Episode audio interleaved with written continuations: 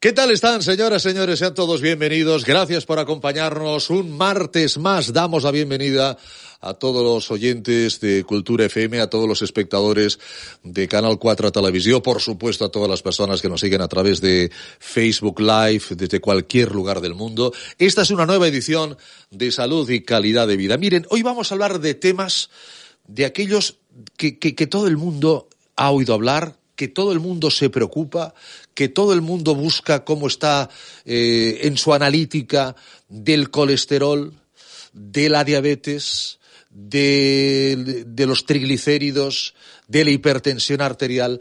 De todo eso vamos a hablar. Los médicos en algún momento se pusieron de acuerdo o no en llamarle síndrome metabólico saben que síndrome es un conjunto de síntomas y, y, metabólico, pues, pues del metabolismo. Y queremos profundizar sobre qué es el síndrome metabólico, sobre cuáles son los niveles de la obesidad, cuidado que es muy importante, la obesidad, la diabetes, eh, se llegó a acuñar un término de diabesidad, eh, de, la unión de de diabetes y la obesidad, la hipertensión, los, los triglicéridos, como les decía, que son a lo mejor los, los más desconocidos de la película, el colesterol, el riesgo con insuficiencia renal, el riesgo de salud eh, cardiovascular. En fin, vamos a haceros un chequeo, ¿eh? como, como aquel que dice vamos a haceros un chequeo de la mano de un excelente internista, médico de familia y sobre todo un gran amigo de hace mucho tiempo. Así que gracias por acompañarnos, bienvenidos, esto es Salud y Calidad de Vida.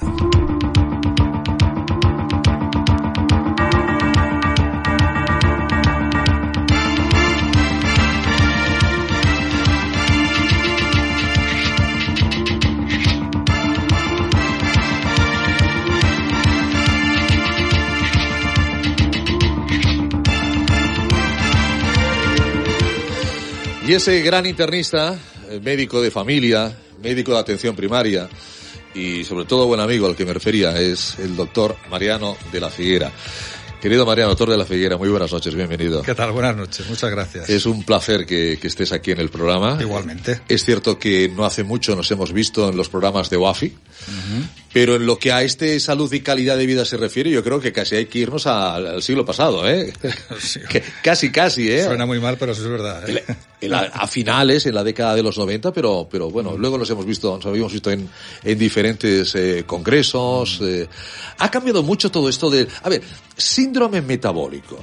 ¿Es un tema que los médicos, o es un término que los médicos manejáis, doctor? Yo creo que todavía se maneja el término, aunque es cierto que es un tema discutido. Lo que no se puede sí. discutir de ninguna manera sí. es que los componentes del, lo que se sigue llamando el síndrome metabólico, esos componentes están allí y esos componentes sí. suponen individualmente ya un riesgo cardiovascular. Claro.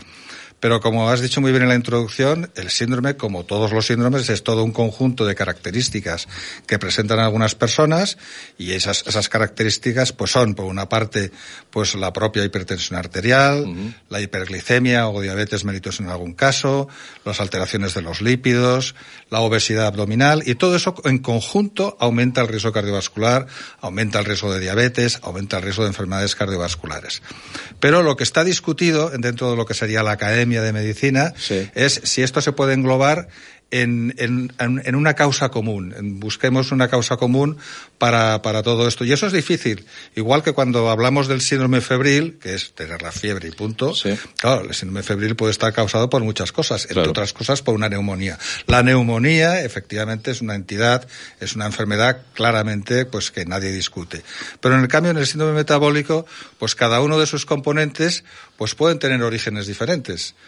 Por lo tanto, es un tema discutido, pero es un tema que es real en la práctica clínica. Claro, porque eh, uno puede tener la tensión arterial elevada y estar bien de los otros parámetros. Claro. O puede ser diabético y estar bien de los otros parámetros. Efectivamente. O solamente tener, solamente tener dos, uh -huh. que no suman, multiplicarían, ¿no? Entonces, alguien dijo, no, eh, cuidado, que a lo mejor la hipertensión arterial no va sola. Uh -huh. o la, lo que no va solo es la obesidad y la diabetes. Eso, sí, efectivamente. eso parece que, que, que tenemos casuísticas que, sí. que una persona obesa y sobre todo con esa obesidad abdominal que dice, bueno, pues tiene números bastante importantes de ser diabético, ¿no? O diabética, eh, de, de, de, diabetes tipo, tipo 2.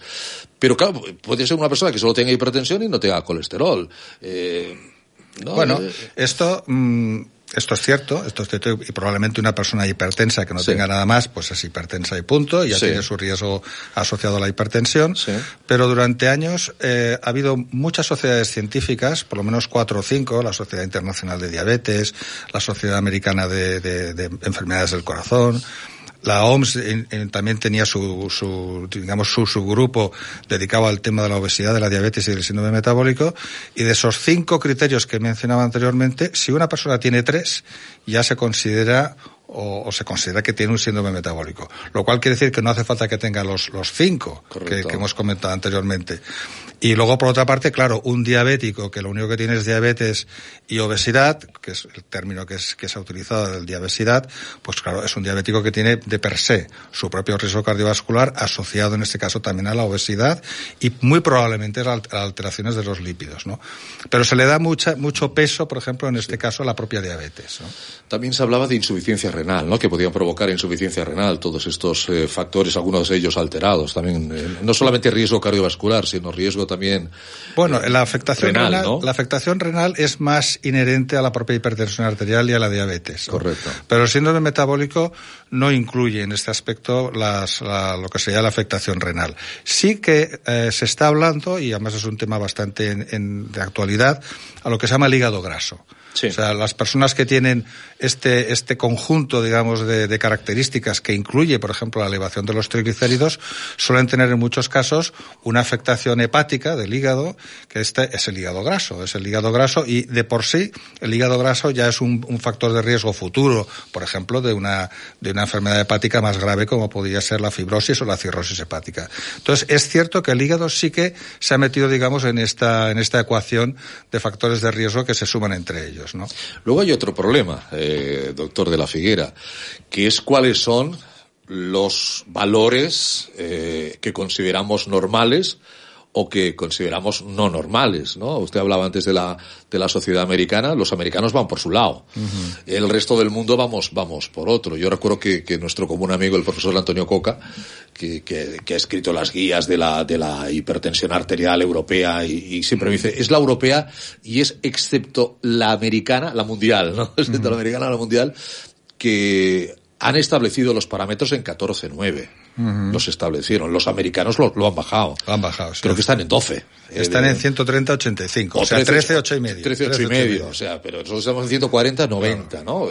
Eh, cuando se habla de, del por qué los americanos tiran para abajo, siempre se habla del Medicare famoso, se habla de, del sistema de, de la sanidad que hay, que hay en Estados Unidos. Pero eh, la diabetes, tenemos claro cuáles son los valores, el colesterol, tenemos claro cuáles son los valores, eh, la hipertensión arterial, tenemos claro cuando yo, eh, con 63 años, 14 estoy estupendo. Y, y, creo que con 15 también no estaría mal. Mm. Fíjese, fíjese, lo que digo. 15 no, ¿eh? En cambio, en cambio con 12 posiblemente me desmayaría. no, hombre, no o con 13, no, no, a partir de los de 11 para abajo sí que puede haber lipotimias o puede haber algún... Pero bueno, en principio yo creo que los criterios siguen siendo los de 140 y 90, pero es cierto que cifras más bajas, nosotros en Europa estamos hablando pues de presión normal alta, es una presión pues que de alguna manera... La pre, eh, ¿no? Eh, lo que antes se llamaba prehipertensión, que eso es un, un, término que no nos gusta, porque uno no es ni prehipertenso ni prediabético. O eso no. ¿eh? O, es, o, no, o, no es, o no es. Efectivamente, y en el caso de la diabetes se sigue respetando el criterio, que ya es un criterio ya conocido, en el que tiene que haber como mínimo dos cifras de, de, de glucemia superior a 126 o una de ellas ligeramente elevada, pero con lo que llaman la hemoglobina glicosilada, que es un promedio, para entendernos, yo siempre lo explico a los pacientes, que es el promedio de las cifras de glucosa de los últimos tres, cuatro meses, pues si es superior a seis y medio con una glucemia ligeramente alta, ya se habla de diabetes, ¿no? En el caso de la obesidad abdominal, pues también hay, hay criterios, mm, digamos, dispares, pero sigue siendo el más aceptado 88 centímetros de cintura en ¿Mujeres? el caso de la mujer y de 102 en el 102. caso del hombre. Y la abdominal, es, esa es la peligrosa. Bueno, es la que se asocia ¿Eh? con un tipo de grasa metabólicamente más perjudicial y es la que de alguna forma pues nos indica de que hay un riesgo cardiovascular y sobre todo un riesgo de desarrollar diabetes. O sea, esa, sí. ese tipo de, de, grasa abdominal se relaciona con, sí. con alteraciones de los lípidos y con, la, con, la, con el futuro de desarrollar una diabetes. ¿no? Otro maestro común, Xavier Formiguera. Yo, yo, yo me acuerdo que me decía, mira, esto es la persona que tú ves de espaldas y dices, esa persona es es normopeso, o sea, eh, no es ni gorda ni delgada, o sea, está, está en su peso. Se gira y le ves la barriga. esa, esa es la... Esa es, la obesidad abdominal. Esa es la obesidad que no nos gusta. Esa es la obesidad mala. ¿eh? efectivamente. Para, para, que lo, para que lo pudiéramos entender todos. Hoy estamos, vamos a asistir a una clase magistral de, de, de, de médico de familia, de, de, internista. Todos deberíamos conocer nuestros valores de todos estos parámetros, de todas estas afecciones que estamos Hombre, yo creo que ¿no? Todos a partir de una determinada edad. ¿Cuál, por ejemplo? ¿Cuál, cuál, cuál, chico, cuál un es chico la edad? de 20 o 25 años. No le hables, no si- le hables, si no, le tiene- hables. si no tiene antecedentes en la familia, probablemente pues lo dejamos- vamos a dejar un poco normal. Los, pero los antecedentes de la familia cada vez son, son más impor- importantes. cada vez más, ¿eh? Sí, son importantes. Los, los factores determinantes de- desde el punto de vista de la genética serían, desde luego, la enfermedad cardiovascular precoz. Sí. O sea, si una persona joven tiene un antecedente de, de un padre o una madre que han tenido una, una complicación cardíaca, un infarto de miocardio o un Sí, ictus, sí. en el caso de los, de los hombres por debajo de 55 años, en Sí. el caso de la mujer 65, pues eso es un factor genético muy importante. La diabetes también, También. es un marcador. La hipercolesterolemia familiar es muy frecuente. Eso es que llegan Eso- a 500, eso es- ¿no? eso- bueno, eso es la hipercolesterolemia familiar, Familiar, sí. más, más, grave. más grave, sí, pero sí, hay sí. una que afecta a uno de 400 personas, que es la hipercolesterolemia familiar y que no, las cifras son elevadas, pero no tanto. Pero ¿sabes? es muy frecuente y comporta un riesgo cardiovascular también significativo, ¿no? Entonces, eh, lo que la, la pregunta es, ¿qué hacemos con, con, con la gente a la hora de hacer un screening de factores de riesgo? ¿A ¿no? partir de qué edad? cribado? ¿A partir de qué edad? Se habla a partir de 35 o 40 años. También O sea, se- cada vez se baja más también Sí, la edad, sí, ¿eh? sí, también, también, sí, sí. Entre otras cosas porque probablemente esta es una edad donde el, el, el que se adopten estilos de vida saludables Sí. son hay más posibilidad de éxito. O sea, no es tanto por detectar precozmente una persona a riesgo, sino una persona que va a ser capaz de modificar sus estilos de vida. La prevención. O sea, la prevención. O sea, que de hecho, cuando se habla de prevención cardiovascular, hay una forma de prevención cardiovascular que es la propia prevención de los factores de riesgo. Si no hubiese tanta obesidad, seguramente habría menos hipertensos y menos diabéticos. Por lo tanto, podemos prevenir la diabetes y la hipertensión. Podemos prevenir el síndrome metabólico. Podemos prevenir el síndrome metabólico aumentando eh, la cantidad de ejercicio físico, pues como mínimo se habla de 150 minutos a la semana, ver menos la televisión, se habla de, de que menos de dos horas comporta menos riesgo de complicaciones cardiovasculares. Eh, luego, pues una dieta saludable en España, pues debe- debemos de hacer caso a, a todos los, los, los, los alimentos que tenemos, al aceite de oliva virgen. Todo esto es fundamental que lo tengamos en cuenta. No fumar, por supuesto. Claro, es, este segmento de población entre 35, 40, 45 años es muy sensible a, a- a- a modificar sus estilos de vida si no los ha modificado ya, porque ahora todo el mundo está haciendo ejercicio físico cuando ya tienen 25 años y ves cantidad de gente por la calle haciendo footing, ¿no? Es, es lo que le iba a decir, eh, don Mariano. Yo creo que la sociedad, los, los, los jóvenes de hoy, son más sanos que los jóvenes de mi época. Y más sanos, seguro, de, que los, que los, que los de la, de nuestros padres, ¿no? Aunque, aunque no habían obesidades, eh, yo recuerdo que en clase había el gordito, ¿eh? ahora, ahora, ahora, ahora hay, ahora hay más. Es decir, los veo más, más sanos, aunque se sigue fumando mucho, Sí. que a mí me sorprende. Porque eh, yo cuando empecé a fumar era porque todo el mundo fumaba y si no fumabas eras, eras el raro. Tú y yo somos más o menos de la misma quinta. Sí. Eh, eras el raro. Eh, me costó dejar de fumar, pero lo conseguí. No he vuelto a fumar. Me engordé 20 kilos, pero ahí están. Me- es mejor yo creo 20 kilos que seguir fumando. Por supuesto. Eh, porque los kilos se pueden bajar eh, eh, y el fumar no. En cambio, a mí me sorprende que ahora, con todas las campañas, con lo difícil que se ha puesto el fumar en, en- en muchos lugares, gente de 18, 19, 20 años y sobre todo muchas mujeres empiecen Sí, con el hábito de fumar, que es, que es lo difícil. O sea, que, es, que dejar de fumar es complicado. Lo importante es no empezar, ¿no? Claro, sí, sí, no, por supuesto. Y, De todas maneras, no también, sé por qué empiezan. también hay una categorización social. O sea, probablemente estratos de nivel socioeconómico más bajo fuman más. Eso es cierto que, digamos, se adopta un estilo más saludable, pero también, digamos, en, en la clase media. Y eso está muy bien. O sea, pero, pero creo que tendría que ser extensivo a, a cualquier, digamos, nivel socioeconómico, ¿no? Pero es cierto, o sea, se hace más ejercicio, se, la gente está más preocupada por llevar una dieta y por, por, por comer sano. Por la imagen, ¿no? Por- También. Sí, eso es cierto. Y, pero en cambio también, pues eh, hay, hay, un aspecto curioso dentro de lo que es la prevención del síndrome metabólico, que esto es de un trabajo que han publicado los de la Universidad de Navarra, que están haciendo un seguimiento a muy largo plazo de un estudio que se llama SUN, que es un estudio de la Universidad de Navarra, y uno de los elementos predictores pre que previenen de alguna forma o se asocian a la prevención del síndrome metabólico es, por ejemplo, dedicar una hora cada día a establecer relaciones sociales. Fíjese. Y eso es una, a mí me pareció un aspecto muy interesante del estudio en una época en la que cada vez pues vas viendo cada vez más gente aislada con su con su smartphone, con su ordenador y, y, que sí que se relacionan, pero no se relacionan de una manera mirándose a los ojos, pues eh, como, tomándose un café, hablando de lo humano y de lo divino y de, y eso me pareció uno de los, de los aspectos de este estudio más, más curiosos y por otra parte más, más interesantes, ¿no? Claro, no es lo mismo vivir en una ciudad como Barcelona, que es difícil la interacción social, que vivir a lo mejor pues en una ciudad pequeña, yo que soy de Zaragoza, pues en los que la gente sale a la calle y cuando salíamos a la calle te relacionabas fácilmente con tus amigos o de promoción o del colegio, ¿no? No tan pequeña, no tan pequeña Zaragoza, lo que pasa es que con mucho frío. ¿eh? El centro, el centro. ¿Eh? Sobre, sobre, todo cuando vas a la estación de Delicias, que no sé por qué le llaman Delicias, ¿no? Pero bueno, era, era, era un frío tremendo. Pero, pero es, es cierto, yo, yo conozco gente joven que además no habla por teléfono. Uh -huh. WhatsApp. Exacto. WhatsApp. Y ya como caso excepcional, eh, mensaje de voz. No, no, no, sé si es que hay miedo a, a esa interacción, sí, sí, a esa sí, interacción social, ¿no? Cuando es mucho más bonito hablar, oye, Mariano, ¿qué tal? ¿Cómo estás? Tal que, claro. hola Mariano, ¿qué tal? ¿No? Pero bueno, es la tecnología que tiene, que tiene sus pros y que tiene, y que tiene sus contras. Don Mariano, la, eh, ¿un chequeo al año deberíamos hacernos a partir de los 35 o 40 años? Yo creo que un chequeo al año probablemente no es necesario. ¿Una analítica de sangre sí? Pero una analítica de sangre, si es normal, si esa analítica de sangre, y estamos, estamos hablando de, de complicaciones o de factores de riesgo cardiovascular, como el colesterol, como la glucemia, como los triglicéridos, si realmente es normal, no es necesario hacerlo cada año no es necesario. Otra cosa es que esa persona en este año modifique su estilo de vida, aumente de peso, eh, por la razón que sea, puede, hacer, puede ser por mil razones, ¿no? Pero una razón sea que, por ejemplo, se aumente de peso, haya dejado de hacer deporte y entonces intuyas o, o, puedes predecir de que esa persona pues habrá aumentado sus niveles de colesterol, etcétera.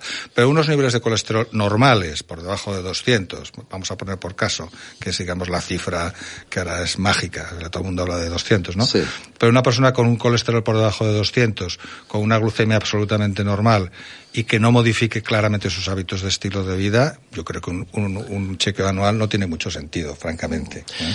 Decía del, del, siglo pasado, miento, miento, porque con el doctor de la Figuera me ha venido ahora un flash, eh, que hicimos un vídeo en un congreso, creo que no sé si fue el congreso de Selela en Bilbao, posible, posiblemente.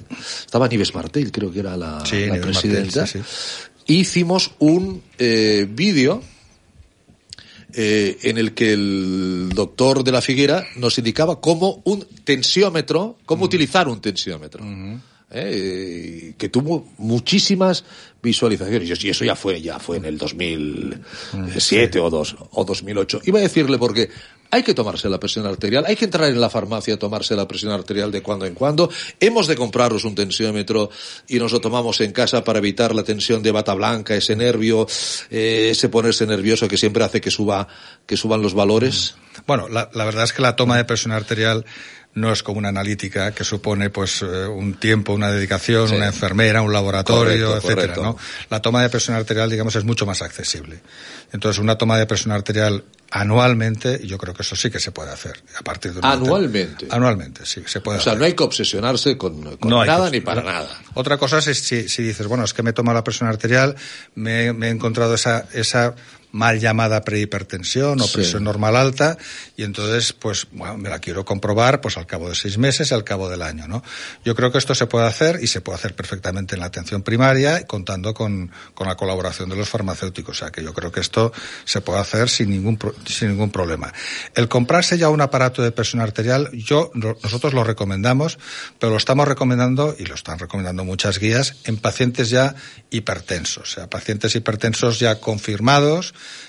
que han hecho sus dos o tres visitas para confirmar la hipertensión o han hecho una automedida de presión arterial estandarizada y bien hecha. Si esa persona se confirma una hipertensión arterial, incluso si se confirma que tiene una hipertensión de bata blanca, cosa que puede ocurrir, que esté la presión normal en la consulta y, y, perdón, alterada en la consulta y normal en casa, en estos casos sí que sería recomendable que esa persona adquiera un aparato de presión arterial para medirse la presión, pero de una manera estandarizada, no obsesivamente cada día o, o incluso a veces dos veces al día, no, probablemente con un control pues a la semana de hacerse cuatro o cinco lecturas puede ser suficiente, ¿no?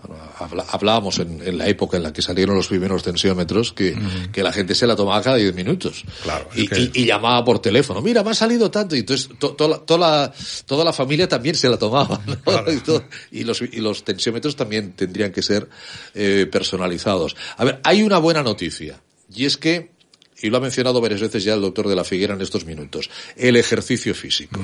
Haciendo ejercicio físico eh, es la, la, mejor pastilla, es la mejor medicación, imagino, Mariano, que, que, un médico de atención primaria, que un médico de familia, que un internista puede recetar, ¿no? Sin duda. O sea, además de hecho se puede recetar ejercicio. Se puede recetar, ¿eh? O sea, se puede prescribir, se puede es, una recomendación, aconsejar, sí. pero es sí prescribir, aconsejar, recomendar. Lo que pero lo que sí que es cierto es que no es cualquier tipo de ejercicio físico, ni cualquier duración de ejercicio físico. O sea, no vale el caminar pues dos o tres veces a la semana media hora y ya está. Seguro que va bien ese, ese, tipo de ejercicio físico. Mejor eso que nada. Mejor que nada, por supuesto. Pero, pero se ha cuantificado el, el tipo de ejercicio físico que comporta beneficios a la hora de prevenir obesidad, diabetes, síndrome metabólico, tratamiento de la hipertensión arterial, prevención del riesgo cardiovascular en general. Todas estas cosas, como mínimo, se habla de hacer 150 minutos a la semana que eso en, días podían ser 5 días a la semana, 30 minutos. Y a buen paso. O sea, no, Ahora ha habido hay una obsesión también desde que han salido pues estos relojes inteligentes que van midiendo los, los, pasos y que van midiendo la frecuencia cardíaca de, de, de medir los pasos. Yo, yo, tengo un amigo que somos íntimos amigos que cada día se hace 10.000 pasos, pero cuando salgo con él a caminar le digo, oye, pero tú lo que haces, estás haciendo es pasear viendo las nubes. Lo que hay que hacer es caminar. claro, 10.000 pasos en tres horas viendo las nubes te los haces, claro, claro. Pero lo que hay que hacer es un poco a cierto ritmo. Un ritmo que te permita hablar, que te permita, pues eso, interaccionar, si, estás, si, sales en grupo. Pero no pararte a ver escaparates. Pero no pararte a ver escaparates, exacto. O sea que esto lo ideal es, esa prescripción de ejercicio físico tiene que ir ligada a tiempo y tiene que ir ligada también a cierta intensidad. Si la intensidad es muy vigorosa, la persona que se dedica, por ejemplo, a hacer footing, eh, jogging o varias veces por semana, probablemente esa cifra es inferior. A lo mejor con, con pues con 100, con 100 minutos, pero o sea, con tres veces a 30 minutos pero a buen ritmo y, trotando y haciendo alguna serie, pues seguramente los beneficios son, son, son los mismos. Ahora que habla de trotar, si puedes andar, anda, si puedes trotar, trota y si puedes correr, corre, ¿no? Pero eh, la, gente que empieza a andar, eh, luego el cuerpo le pide más, ¿eh? Porque el entreno es para eso. El primer día a lo mejor para hacer los diez, bueno, no, llega a los 10.000 pasos, el primer día a los 4.000 pasos ya dice, bueno, me voy para casa que ya, ya he cumplido. Y a lo mejor al cabo de tres semanas esos 10.000 pasos se consiguen de una manera más, más fácil, ¿no? Las endorfinas, eso, ¿Y, pues ¿Y, cómo baja? Eh, eh, ¿En cuánto tiempo podemos normalizar o podemos empezar a regular la, hipertensión arterial, eh, la diabetes o los niveles de, glucosa en sangre, que dicen que son los dos parámetros que mejor responden, ¿no?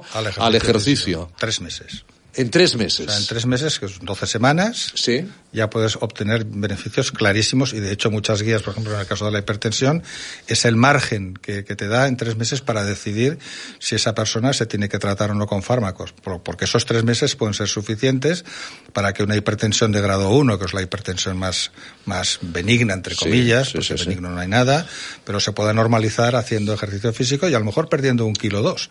O sea, no hace falta en el caso de la hipertensión arterial llegar al normo peso.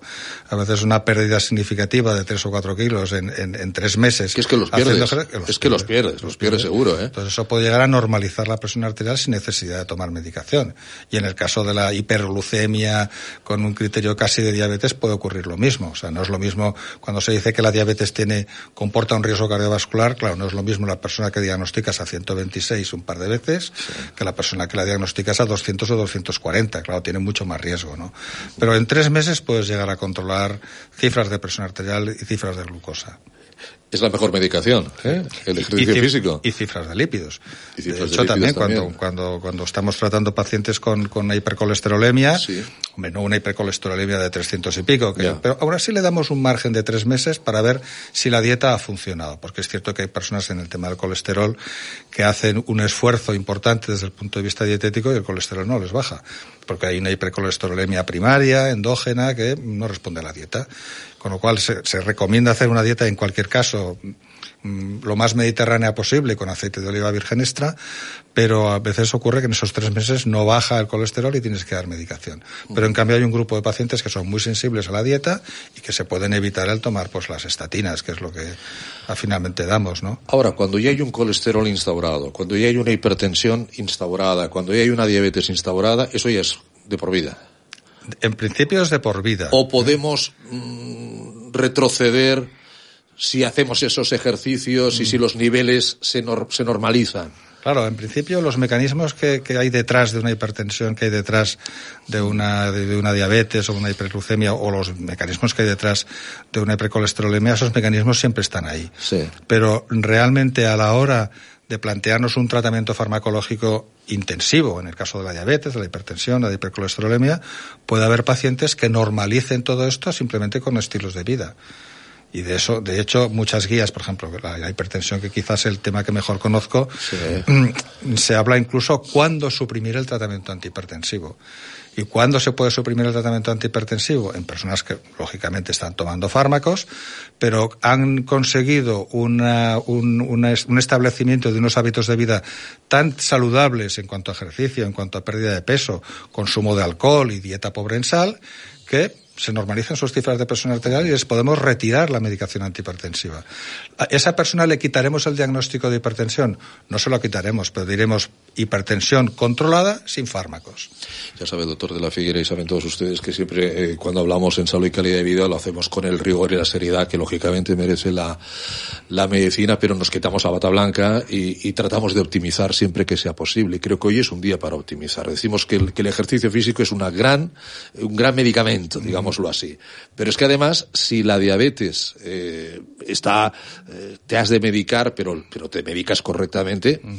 Bueno, la, la, diabetes te puede, te puede larga vida, ¿no? Y, y, con una calidad de vida extraordinaria. Lo mismo podríamos decir con la hipertensión arterial, una hipertensión arterial bien, bien controlada, que además eh, yo creo que ya no hay investigación en hipertensión arterial. Ya se ha llegado a la polipíldora y ya se ha establecido los expertos que ya hemos llegado al tope de, de, del control, ¿no? De, de, manejar bien la, la, la, hipertensión en una persona. Sí, bueno, en el caso, en el caso de la hipertensión ¿Eh? arterial, quizá no se está avanzando con la, con la investigación farmacológica. Eso es. No tenemos nuevos fármacos. Lo que sí que tenemos es una forma de optimizar el tratamiento farmacológico, ¿no? Que es utilizando, pues eso, fármacos en combinación fija, en dos, en tres, en poli, El concepto polipil en realidad es un poco diferente, porque la polipil incluye tratamiento antihipertensivo, eh, estatina y aspirina y, además está muy enfocado a la prevención secundaria en pacientes que ya han tenido una complicación como un infarto, como un ictus, ¿no? Pero en el caso de la hipertensión arterial lo que está cada vez más claro es que tenemos que utilizar combinaciones de fármacos ya desde el primer momento, ¿no? Pero quizá el mensaje también positivo que, que, tenemos que dar, ¿no? Y en un programa de radio, por supuesto, es que, y además yo eso se lo digo también a los residentes y a los estudiantes, es que no, no estamos hablando de hipertensión y diabetes porque sí. Estamos hablando de dos factores de riesgo, dos enfermedades que su tratamiento comporta beneficios desde el punto de vista cardiovascular. Comporta beneficios. O sea, sabemos que tratando la hipertensión hay menos ictus, hay menos complicaciones cardiovasculares. Tratando la diabetes hay menos complicaciones cardiovasculares también, menos complicaciones microvasculares como la insuficiencia renal. Por lo tanto, hemos de tener fe ¿eh? si eso que la fe es como muy etérea, ¿no? Pero hemos de tener fe en que aquello que estamos haciendo en la práctica clínica tiene beneficios en, a nivel individual y a nivel poblacional. Esto es un, es un acto de fe, real. Qué gran palabra los, los neurólogos eh, cogieron para el ictus, es decir, ictus, llamar ictus a un derrame, llamar ictus a un infarto cerebral, llamar, ¿eh? todo eso englobarlo, eh, las embolias, ¿no? Todo, eso englobarlo en, en, una palabra que yo creo que es muy contundente, como el stroke en, América, en, América, el stroke, el infarto. Ictus es potente, ¿no? Y, y la creación del código ictus. Digo esto porque, corríjame, doctor de la Figuera, últimamente veo muchos ictus. O noticias de gente conocida, de gente famosa, de gente que es, se ha algunos se mueren, pero otros no, pero que las secuelas eh, de, de, ictus, eh, eh, ¿se están viendo más ictus ahora mismo? Yo, creo que no, ¿eh? lo que sí que es cierto, creo que no, yo creo que lo que es cierto es que se ven ictus, sigue siendo la complicación y la causa, no me gusta hablar de estas cosas, pero la causa de mortalidad en España más frecuente dentro de las enfermedades cardiovasculares es el ictus en la mujer. O sea, la mujer sufre más ictus que el hombre desde el punto de vista de mortalidad cardiovascular. ¿Desde que fuma más o no? ¿O no tiene nada que ver? Probablemente es que es más sensible, por ejemplo, al tema de la hipertensión arterial, al tema de la diabetes, pero, pero se ven más ictus en la mujer que en el hombre. Pero, pero ya desde hace años se sabe que el mayor control de la hipertensión arterial comporta una menor incidencia de ictus. O sea que se ven menos ictus, pero se ven, lógicamente, las unidades de ictus en todos los hospitales grandes, pues no dejan de trabajar. O sea que se siguen viendo ictus y probablemente, pues, pues cada vez que hay ictus en una persona joven, pues eso tiene mucha. Exacto, en edades relativamente jóvenes. exacto. exacto. Sí, sí, eh, indiscutiblemente hay un antes y un después del COVID, de la pandemia, doctor de la Figuera. ¿En qué sentido? En, el síndrome metabólico, por ejemplo, en la, en, la, hipertensión, en la diabetes, en personas que durante casi dos años estuvieron sin, controlarse, estuvieron eh, con el miedo, porque a lo mejor además también pillaron el COVID, o alguien en su casa pilló, pilló el COVID ahí.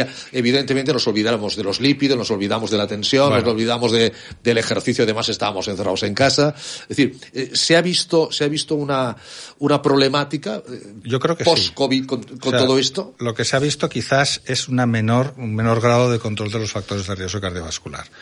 Mm, que eso se traduzca en mayores complicaciones cardiovasculares, yo creo que eso todavía no está bien estudiado, pero es cierto que, el hecho de, de, la, presión, sobre todo la presión asistencial en la atención primaria y, sobre todo en la atención primaria, que lo, que lo que ha hecho ha sido de traer mucho de nuestro esfuerzo mm, asistencial y terapéutico hacia el COVID, pues nos ha dejado un poco de lado a los pacientes. Pero yo creo que, en cualquier caso, y es mi propia experiencia y la de mis compañeros, es que los, los casos importantes, o sea, los casos de, de diabetes mellitus complicada, de, hipertensión eh, moderada severa, estos se han seguido tratando igualmente. O sea, yo creo que no, no debemos de ser alarmistas pensando que el COVID ha producido un descontrol de factores de no, Lo que ocurre es que seguramente el COVID habrá hecho no eh, diagnosticar a tiempo alguna Exacto. alguna hipertensión arterial o... Eso seguro. O al revés, a lo mejor si alguien que, que lamentablemente cogió el COVID, con las pruebas del COVID dijeron, oiga, ¿usted sabe que es diabético? Mm, pues no lo sabía, ¿no? Por la, por la, por analítica, pero evidentemente puede ser un antes, puede ser un, un después. Eh... Sí, yo creo que es bastante de sentido común pensar que ha sido así, sí. pero realmente no ha habido, no conozco yo por lo menos, estudios que lo hayan, digamos, todavía no, confirmado. Todavía no. Pero es posible que sí. Luego está el COVID persistente, que esta es otra película. esta es otra película que todavía está, bueno, como el COVID, yo creo que seguimos, mm. nos pilló a todos con el pie cambiado, no mm. sabíamos la, la, la incertidumbre que aquí hemos comentado siempre, ¿no? Y en todo eso, algo también fundamental, la alimentación. Somos lo que comemos. Y cuando decimos somos lo que comemos, nunca decimos y somos lo que bebemos. ¿Eh? Eh, porque cuando se habla de dieta, ¿por qué será que nunca se, se da por entendido que la gente no puede tomar alcohol? Pero se da por entendido, no se dice. No, bueno, lo que pasa es que... Eh, habitualmente no se dice, o sea, dice, no comas esto, no comas esto, no comas esto, no comas esto, y no, oye, no bebas alcohol. O sea, se, da, se da por entendido, ¿no? Bueno, eso es, un, eso es un mensaje que dentro de la clase médica se sigue dando. Porque es, es cierto que estamos en un país con un consumo de alcohol muy importante, eh, a todos los niveles, o sea, gente, gente joven, sobre todo de fines de semana, con todos los problemas que da de comportamiento, de accidentes de tráfico. Pero ustedes siguen diciendo cuando se lo pregunta, ¿cuánto bebe? Lo normal. Lo normal. Lo normal, ¿no? Lo, sigue, lo sigue oyendo, ¿no? Se sigue escuchando eso, sí, se sigue escuchando.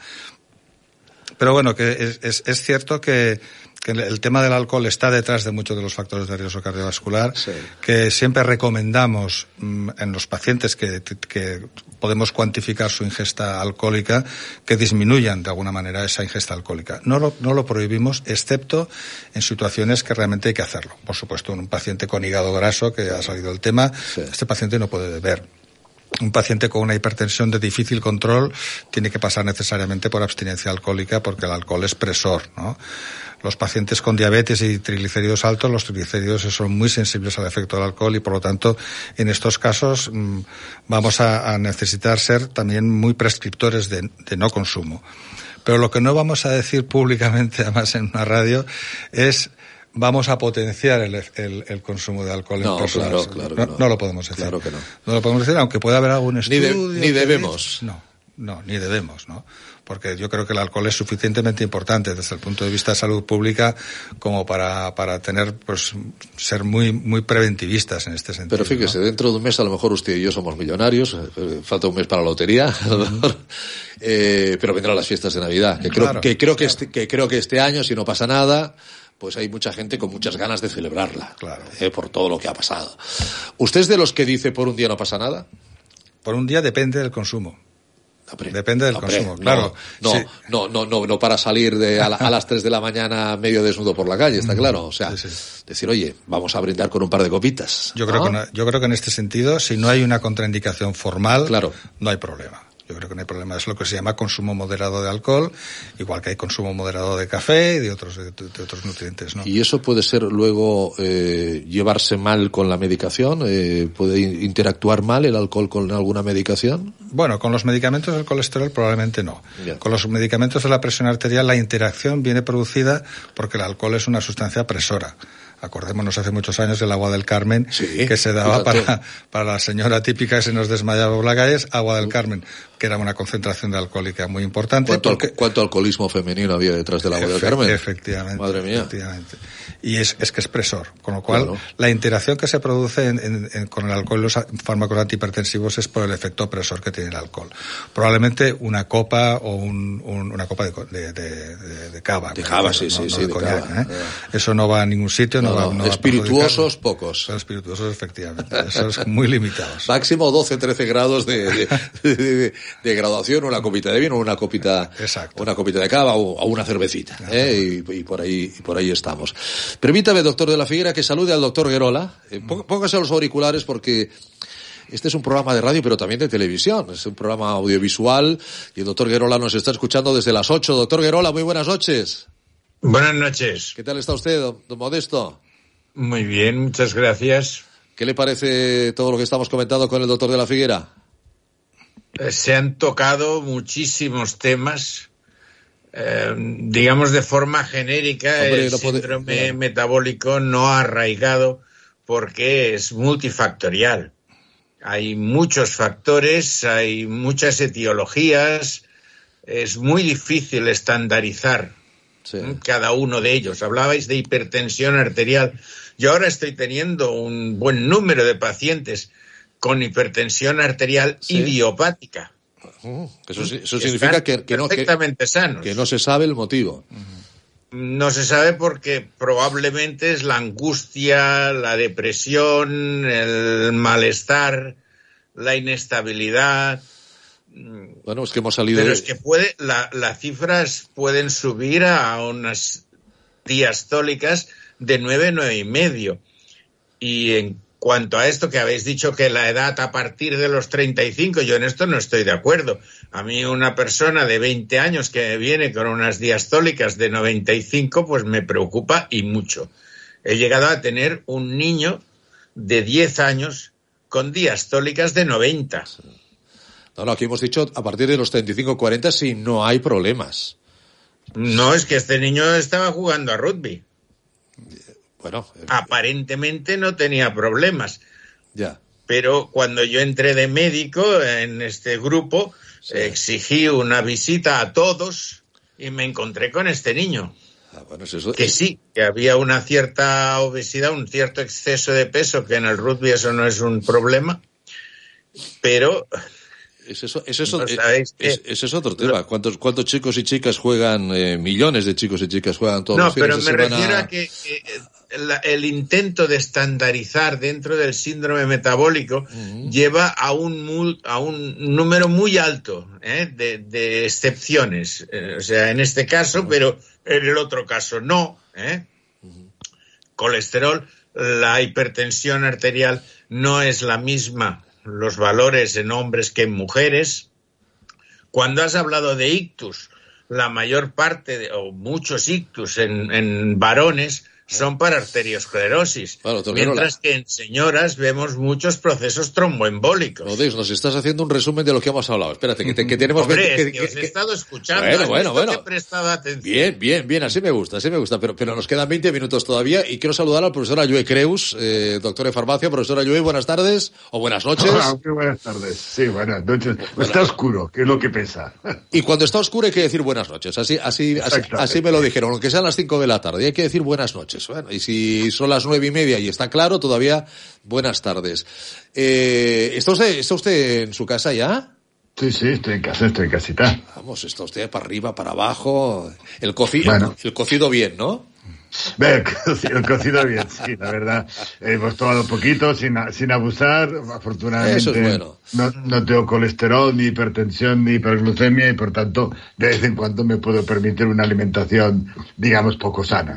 Óigame, eh, eh, profesor Ayue, eh, la farmacia se ve mucho de esto. Muchas preguntas de hipertensión, muchas preguntas de colesterol, muchas preguntas de diabetes. Vamos, así, así, ¿no? Muchísimo, muchísimo, porque evidentemente yo diría que cuando alguien tiene un problema de estos y se le prescribe alguna medicación, pues piensan en que, como han oído además muchas campanas, y ahora ya no son campanas, se llama Doctor Google, y, es horroroso, ¿no? Pues claro, vienen y preguntan, dicen, no, pero yo he oído que es, si tal, yo he oído que tal, y me han dicho que no sé. Y entonces, claro, es un problema tremendo porque, claro, dice, oiga, ¿sabe qué? Lo que, lo que dicen las guías y lo que ha dicho el doctor de, la Figuera, ¿no? Oiga, si usted me hace usted 45 minutos cada día caminando, caminando sin parar y ejercicio, ya verá como igual el doctor le, le quita algún medicamento o le rebaja la dosis de la estatina o, o lo que sea, ¿no? Y claro, dice, hombre, así. Y entonces no puedo, no, no, no, no puede usted comer, pues, cada día lo que estaba comiendo. O sea, no se me puede usted comer una butifarra muchachas por la mañana, eso está claro, quiero decir. Y es un problema porque ya saben lo que hay que hacer, pero viene a buscarte que tú les digas algo, ¿no? Y el mundo natural, ya sin duda esto es. Y no hay algún producto natural con el cual pueda sustituir.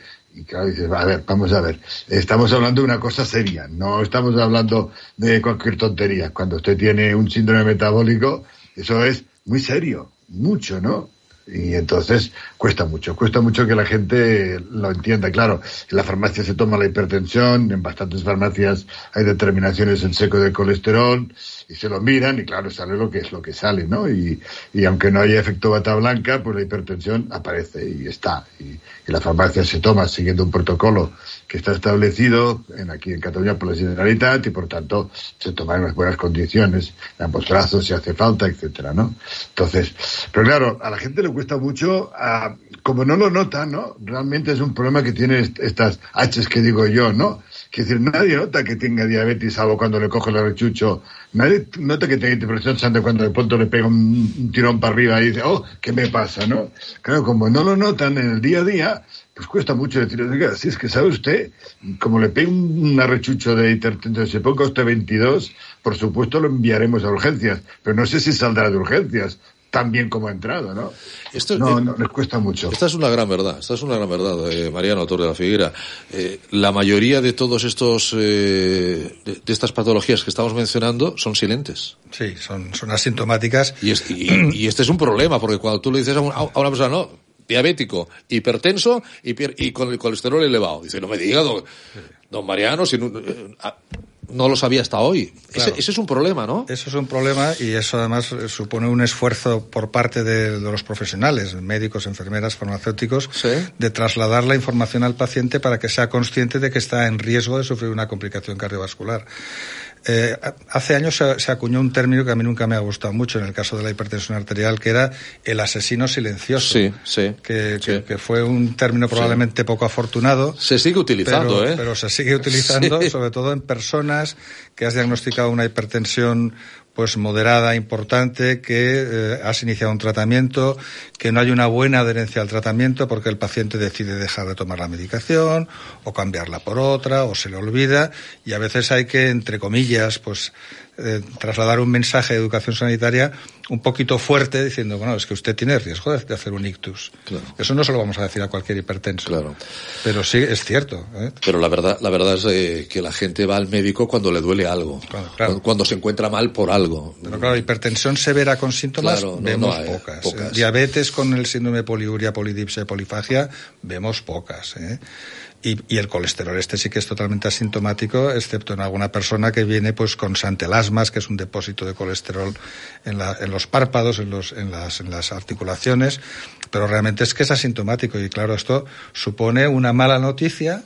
Porque, claro, porque estás dando una mala noticia porque estás diciendo, oiga, que usted tiene muchos eh, ases de la baraja para tener una complicación pues eh, como se ha comentado anteriormente. Una mala noticia incluso para algunas personas perdón incluso, ¿eh? saldrán y dirán, no será para tanto porque yo me encuentro bien. O sea, bueno, sí, eh, vale, me voy a la farmacia, me compro el, las estatinas, me compro el fármaco. Me... Yo es que en, en este aspecto, yo a mis pacientes, yo no les digo, es que tienes el colesterol alto, que puedes tener diabetes, sino que les digo, hay una serie de problemas que vamos a solventar. Y el paciente sale con mucha más predisposición a colaborar, a ayudar. Oye, tengo, no estoy mal, no, no, pero, pero tengo que mejorar. ¿eh? Eh, damos un, una, una, información positiva, ¿eh? le damos una salida, no, no, lo, no lo estrangulamos. Y antes habéis dicho una cosa que es muy útil, que es los, los, los tensímetros de estos que se compran los pacientes. Por favor, todos los que nos están escuchando y se quieran comprar un tensímetro, que se lo compren. Pero que consulten al farmacéutico cuál es el más apropiado para ellos. Claro que esté validado, claro que esté validado, claro. Calibrado, calibrado, sobre todo validado, calibrado. Calibrado y que se lo enseñen a poner. ¿eh? Y en eso los farmacéuticos nos están dando un servicio extraordinario. Y, los y los calendarios de tensión arterial que usamos muchos médicos para saber cuál es la presión media de esa persona, no la presión puntual de un día. En eso también el farmacéutico, que es una persona constante en la vida de esa persona, a la que le tiene confianza, con la que se encuentra a gusto. Este es el mejor, el mejor especialista, el mejor profesional para tomar la tensión, ir haciendo un calendario, apuntando la tensión. Es un servicio increíblemente bueno y positivo para el médico. Y le quita presión asistencial también al médico, eh, lógicamente. Me ha hecho recordar, doctor, que hace, hace poco un, un vecino de aquí donde vivo, chaval joven de 30 años, ¿no? Me llega y me dice, oye, me he comprado un, tensiómetro porque eh, me ha dicho el doctor que me mire un poco, no sé exactamente la causa. Dice, y oye, me ha dado altísimo 17. Digo, joder, digo, mal. Digo, a ver, déjame cómo te tomas la tensión. Claro, se ponía el detector no en la parte venosa, digamos, sino en la parte superior. Y claro, le daba 17. Le puse bien y salió 12 y medio, o sea, salió normal como Dios manda, ¿no? Es decir, imagínate, sí es importante, porque el chaval vino, vamos, vive a menos de 400 metros de aquí de mi casa, vino preocupado, ¿no? Josep, que mira, ¿qué me pasa? 17 a 12. No, no, eso, es, muy importante. que para, una persona de 30 años, 17 es para enviarlo al médico ya. Esto te, ¿Esto te lo explica el farmacéutico cuando compras el tensiómetro, profesor? Sí, sí, sí, A ver, el tema, yo creo que es un tema que la farmacia tenemos muy claro hace mucho tiempo, el tema de los tensiómetros. Es, decir, dedicamos los 5 o 10 minutos que puede costar, tardar que esa persona entienda cómo debe tomarse la presión, sí. Los invertimos. la, los invertimos. Si, hiciéramos la, lista de, minutos que dedica un farmacéutico en la farmacia a cuidar a las personas y que no cobra, de verdad que saldría una lista larga. Afortunadamente, seguro, seguro, seguro. tenemos una atención, creo, envidiable Evidentemente hay quien lo hace mejor y hay quien lo hace peor, pero por ejemplo tenemos una plataforma en el colegio de control con, de con una campaña de hipertensión, con un registro de las farmacias que se centraliza para tener los valores. Este es un tema que creo que la farmacia, que es un sitio adecuado porque libera la atención primaria de ir a tomar la presión. Esto es realmente mucho trabajo sería si todo el mundo fuera a hacerlo y como indicadores en caso es muy bueno porque el paciente va y sabiendo que se le ha tomado los dos brazos tres veces y que está a 19. Por tanto, es un paciente que tiene que ir corriendo al médico. Correcto. Yo ahora tengo un paciente que tras ah, casi cinco años de hipertensión arterial, el farmacéutico lo ha curado. Bueno, con una sola visita. Anda. es que se hace Aconsejándole el tensiómetro adecuado para él.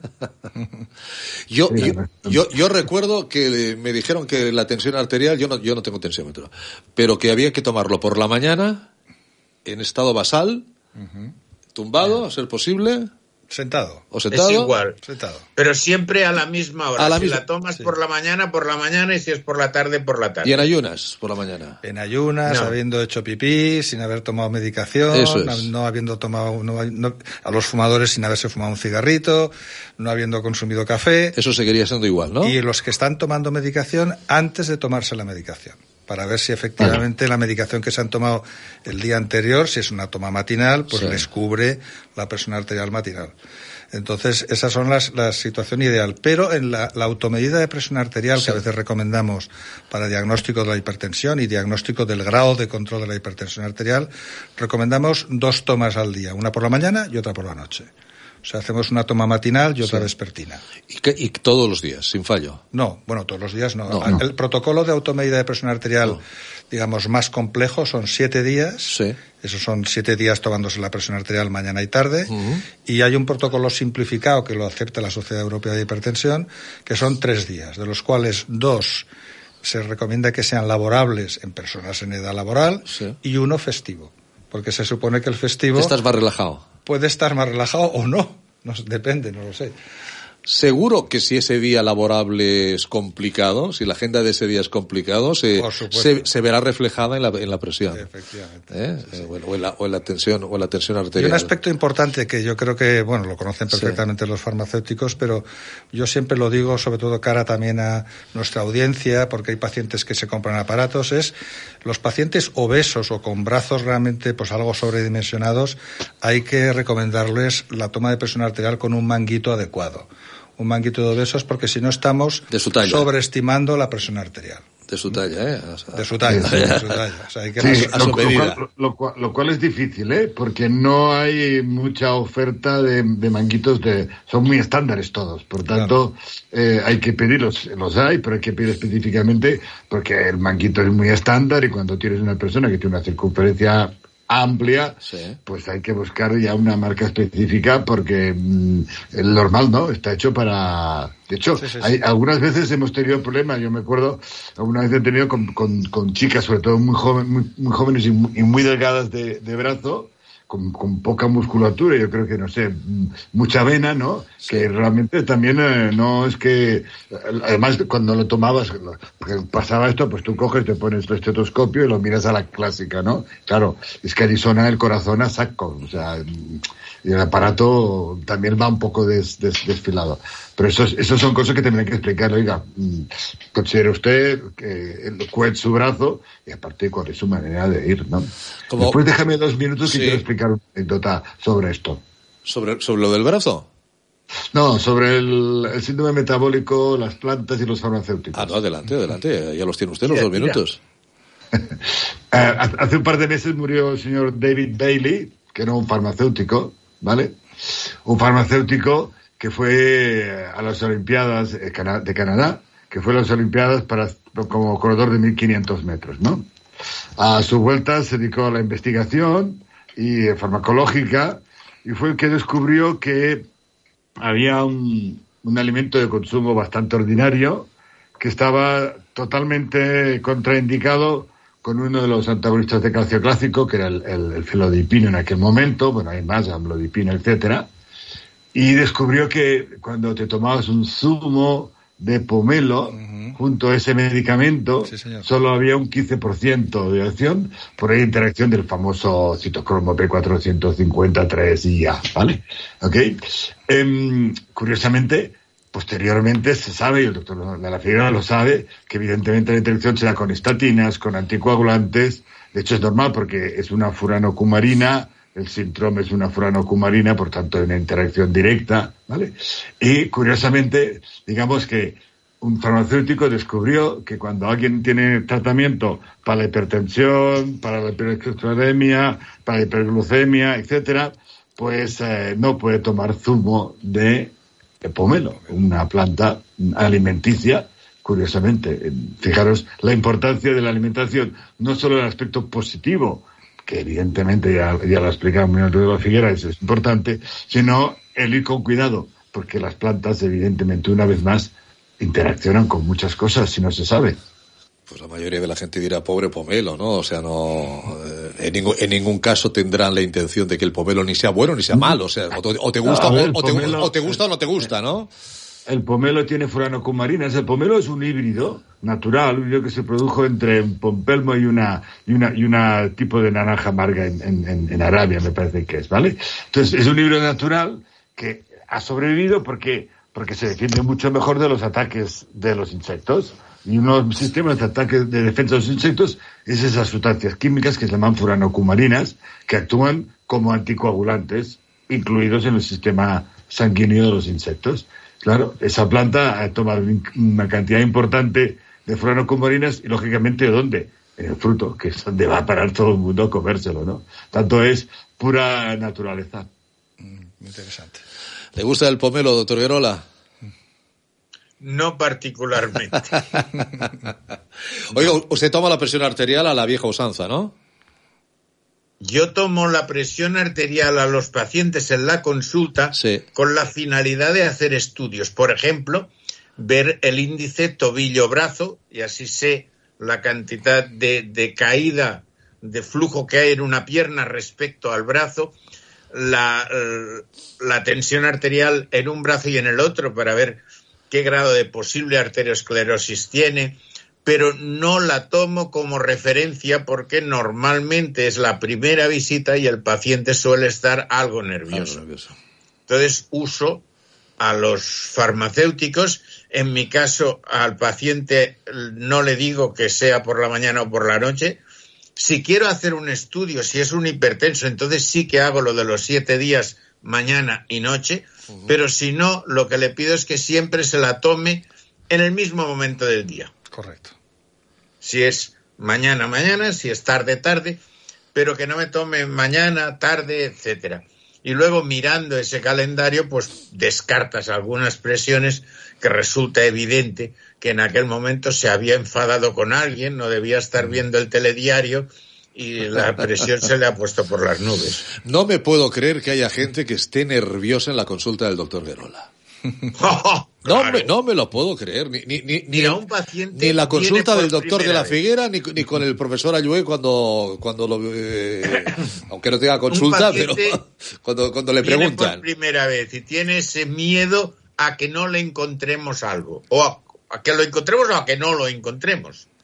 Pero siempre hay una cierta angustia. Pero primero Montserrat ya los calma. Modés, Montserrat ya los calma. No. Ya les hace la, la primera, el, el, buenas tardes y tal. El psicológico de ah, un muy importante. A ver, a ver muy, Ricardo. Muy importante. Cuando vas a ver un, un, médico no es porque te encuentres fantásticamente bien. No, está claro que no. Por, por, por, eso decíamos que el síndrome metabólico, al ser. ¿Qué, me iba a encontrar, no? Sí. Hoy, hoy, he estado con una persona que se ha hecho la primera densitometría, tiene 60 años, sí. y estaba nerviosísima porque ¿qué saldrá? ¿Qué saldrá? A ver, a, ver qué me dirán, a ver qué me dirán. Pero me acuerdo que entraba, entraba en, en, la, en la, clínica a hacerse la, la, la, súper nerviosa, porque claro, estaba preocupadísimo. Claro, el, temor y sobre todo a lo, a lo, a lo desconocido. Ahí es muy importante, Mariano, los médicos, cómo diagnosticáis Es decir, ¿cómo dais el diagnóstico, mejor dicho, no? Es decir, eh, la empatía con el paciente, eh, usted es un hipertenso que no, que no, que no ha hecho nada y vaya y ahora está pagando una factura. A decir, pues mire, está usted un poquito alto, eh, vamos a vamos a arreglarlo, ¿no? O sea, son, maneras distintas. Hay que dar mensajes en plan positivo, lo, ha comentado muy bien el doctor Guerola, que hay que ser positivos en este aspecto. Pero es cierto que en atención primaria mmm, probablemente desencadenamos mucho efecto de bata blanca y por eso es muy importante el papel de los farmacéuticos. Claro. Y lo explicaré muy brevemente.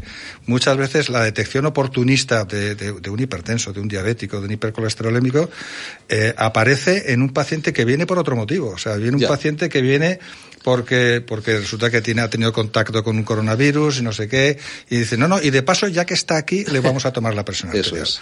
O viene por un cuadro de ansiedad, por, por, por- porque hay estrés sí. laboral, y de paso que ha venido le vamos a mirar la presión arterial. Entonces, claro, muchos pacientes, para ellos es una sorpresa el que en ese momento se le tome la presión arterial, se sienten explorados, se sienten analizados y desencadenamos, nos guste o no, mucho efecto de bata blanca. Claro, porque además es la sorpresa de que... La que- sorpresa, que- la eh, sorpresa. eh, eh, eh, aquí te pillo, aquí te mato, ¿no? no venía preparado para eso, ¿no? Pues se nos ha ido la hora volando, se nos ha ido la hora volando con las disertaciones del doctor de la Figuera, con siempre los apuntes del doctor Guerola, del profesor Ayue, que la semana que viene creo que no vamos a contar con él, lamentablemente, pero dentro de tres semanas, dentro de tres semanas sí, porque la siguiente semana es seis, es el día de, ¿qué es el día? El de la Sí. Constitución. Sí, tampoco, tampoco estaré, tampoco estaré. Uy, uy, uy, uy, que- que- es- no, no, no, te- no tendré hipertensión, Ricardo, vive muy bien. Ricardo. Dime, Modest. Es el día de la Constitución y mi aniversario de bodas. ¿Qué me dices? Felicidades por adelantado. Muchas gracias. Realmente, felicidades. Nos Cuando vemos. nos casamos no era el día de la Constitución aún, ¿eh? Un abrazo para los dos, gracias. Mucho gusto, encantado. Y un abrazo fuerte para, Hasta para, para el doctor de la Figuera. Mariano, ha sido un placer tenerte Gracias aquí con nosotros. Gracias por venir hasta nuestros estudios. Cuídate mucho y hasta cuando, hasta cuando tú quieras. Sabes que esta es tu casa. Muchas gracias. Alex Salari, la dirección técnica. Les hablo Ricardo Aparicio. Cuídense mucho. Mañana volvemos. Buenas noches. Sí.